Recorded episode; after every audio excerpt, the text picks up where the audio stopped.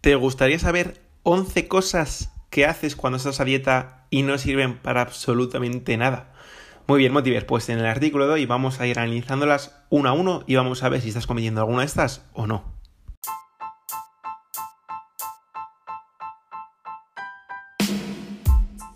Muy buenas Motiver, bienvenido o bienvenida al podcast de Fit Motivus. Nos alegra muchísimo que estés por aquí. Yo soy Diego Walde y en este podcast te vamos a traer diferentes artículos sobre entrenamiento, alimentación y salud que se puede encontrar uno por internet.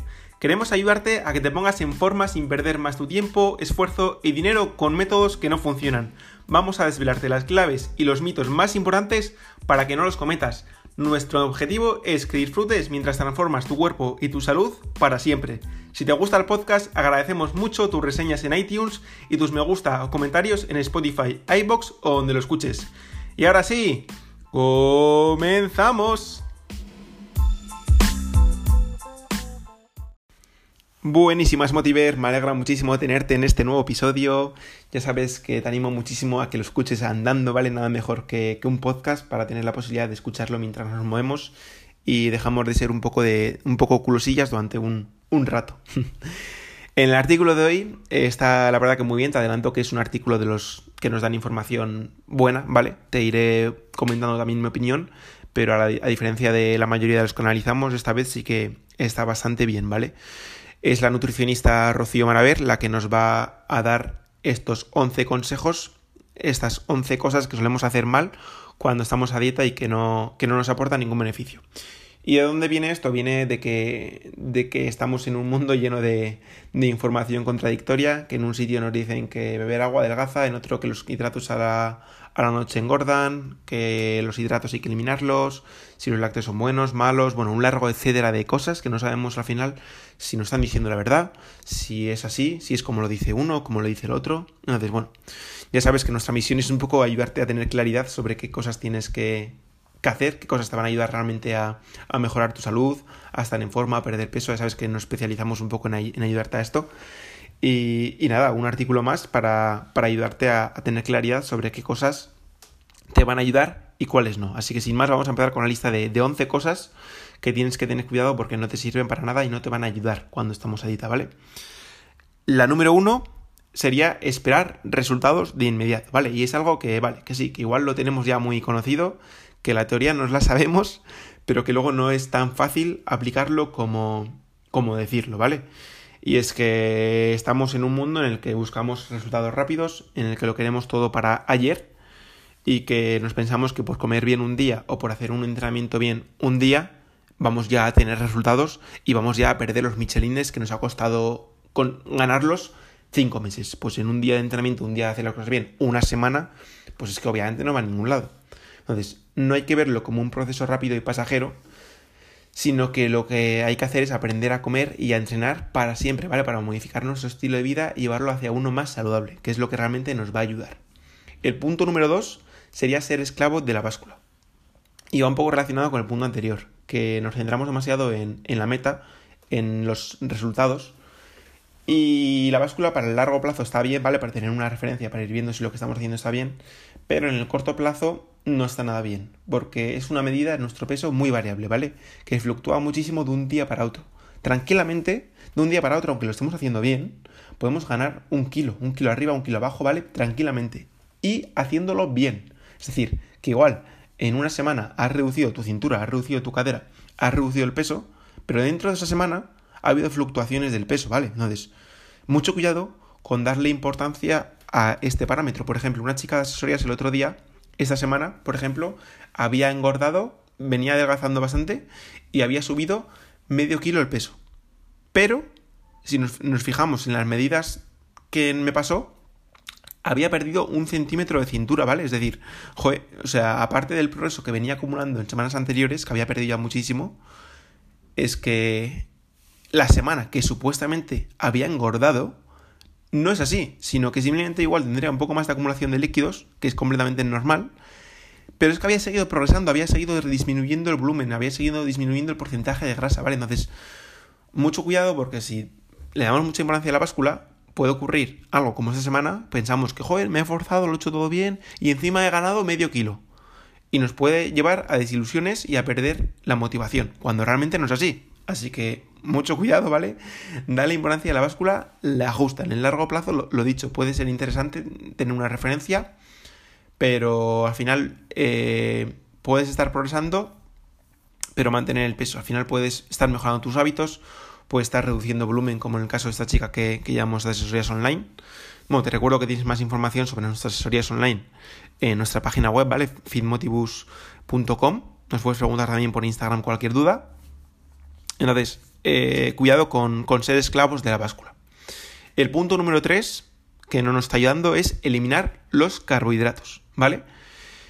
Y es que algo muy frecuente, que igual, lo, he dicho, igual si estás acostumbrado, si nos suele escuchar, ya lo tienes interiorizado, pero da igual. Es que como lo repetimos, como lo escuchamos tantas veces, como es un mito tan, tan, tan, tan, tan arraigado, aunque quizá lo hayas escuchado de nosotros o de otras personas, que no hay que eliminar los carbohidratos, que los carbohidratos no engordan, es fácil que les acabemos cogiendo miedo, ¿vale? Y que los reduzcamos mucho. Entonces, eliminarlos por completo eh, hace que cojamos miedo y hace que sea algo insostenible en el tiempo, ¿vale? Y que cuando volvamos a consumir hidratos pensemos que lo estamos haciendo bien y pensemos que vamos, o sea, que lo estamos haciendo mal y pensemos que, que vamos a engordar. Entonces, hay que ser flexibles, ¿vale? Los carbohidratos como tal no engordan, no hay ningún alimento que engorde por sí solo.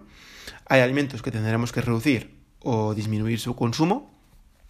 Los carbohidratos es, es un grupo de alimentos que sí que es verdad que generalmente cuando queremos perder grasa eh, hay que reducirlos un poco porque la proteína la tenemos que mantener alta y las grasas tenemos que controlarlas pero no las tenemos que ni mucho menos eliminar porque tienen unas funciones muy importantes. Los carbohidratos, la principal función es energética, entonces eh, no son imprescindibles como tal, simplemente hay que, hay que reducirlos un poco, cada uno al final en función de sus, de sus necesidades, ¿vale?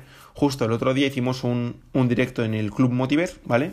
Que lo hemos lanzado hace poco este nuevo proyecto, en el que te enseñábamos a calcular las calorías que necesitas para conseguir el déficit calórico y en el que te explicábamos y conseguías con una calculadora que te regalamos al entrar al Club Motiver saber cuántos carbohidratos necesitas, cuántas proteínas, cuántas grasas, ¿vale? Y te lo explicamos muy bien para que puedas elaborar tu propio plan de, alimentación. También puedes acceder al Club Motiver que sepa desde la biografía de nuestro perfil de Instagram, fitmotivus, arroba fitmotivus, por un solo euro al mes, ¿vale? Un, euro el primer mes, luego serían 11 euros, que está súper, súper bien, y vas a poder tener acceso a diferentes directos. Y, y lo dicho, eh, no, no hay ningún alimento que engorda, los carbohidratos no engordan, al final es un poco el conjunto de, alimentos y que estemos en déficit calórico o en superávit.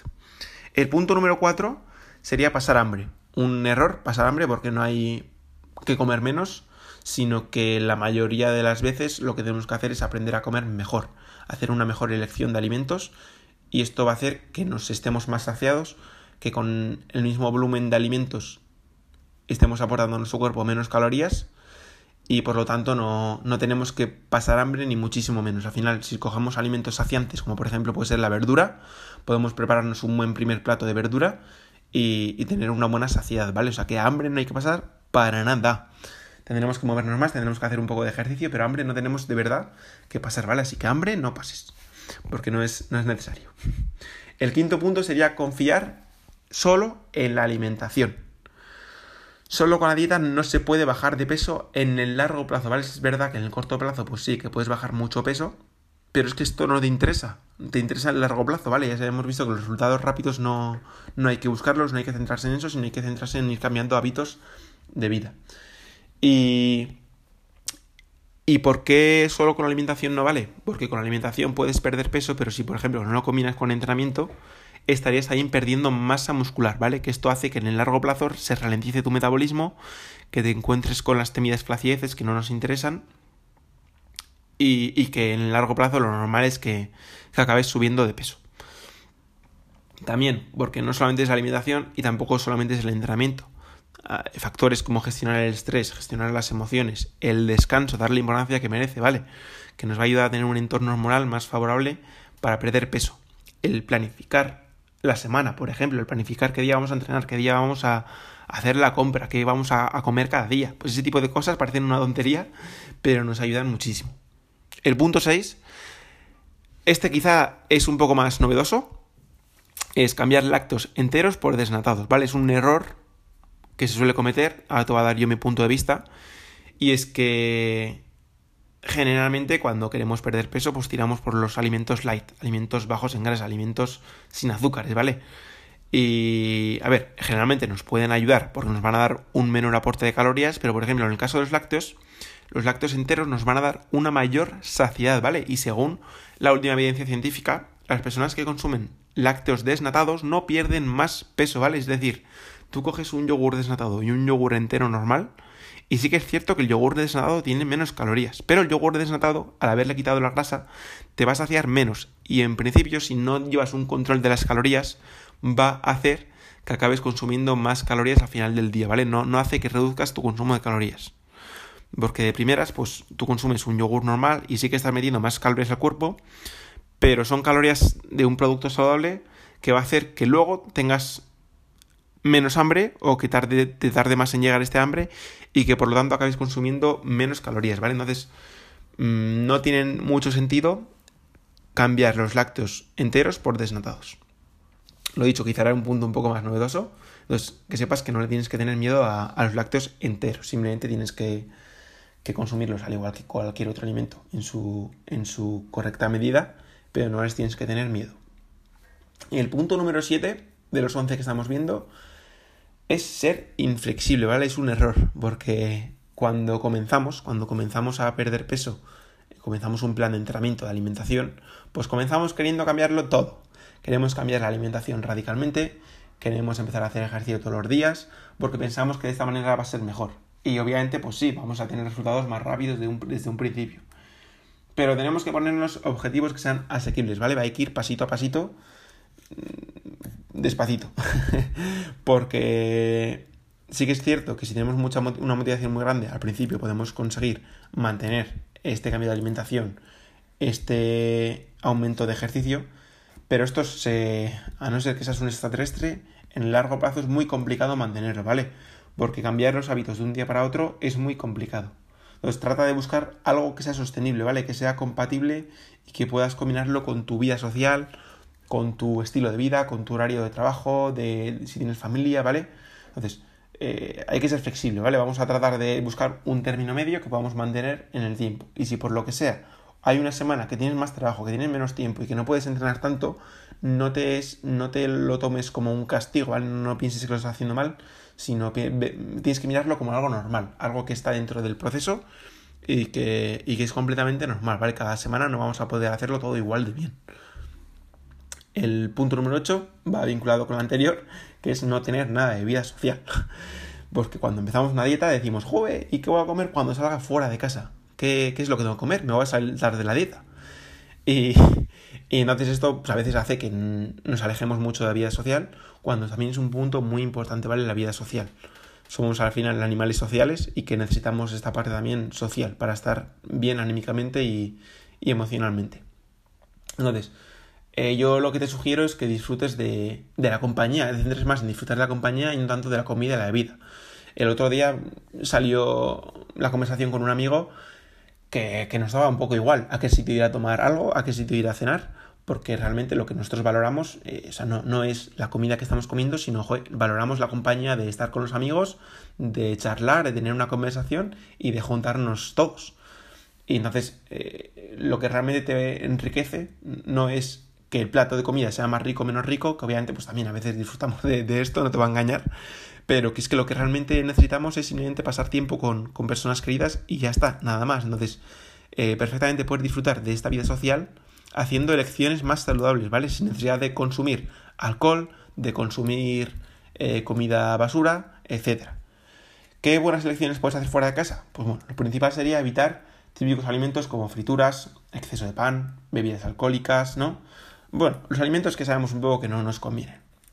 Y tratar de sustituirlos por, por pedir una buena ración de verduras para empezar, que el segundo plato tenga proteína, tratar de sustituir estas bebidas alcohólicas, ¿vale? La típica cervecita ahora que, es muy, muy habitual en las terrazas de, en verano, por una bebida un poco más saludable como puede ser un café, un refresco cero, mejor que, que el normal, una infusión, un té, un agua con limón, ¿vale? Hay, muchas opciones. Entonces, eh, no tienes la necesidad de pedir una bebida alcohólica, ¿vale?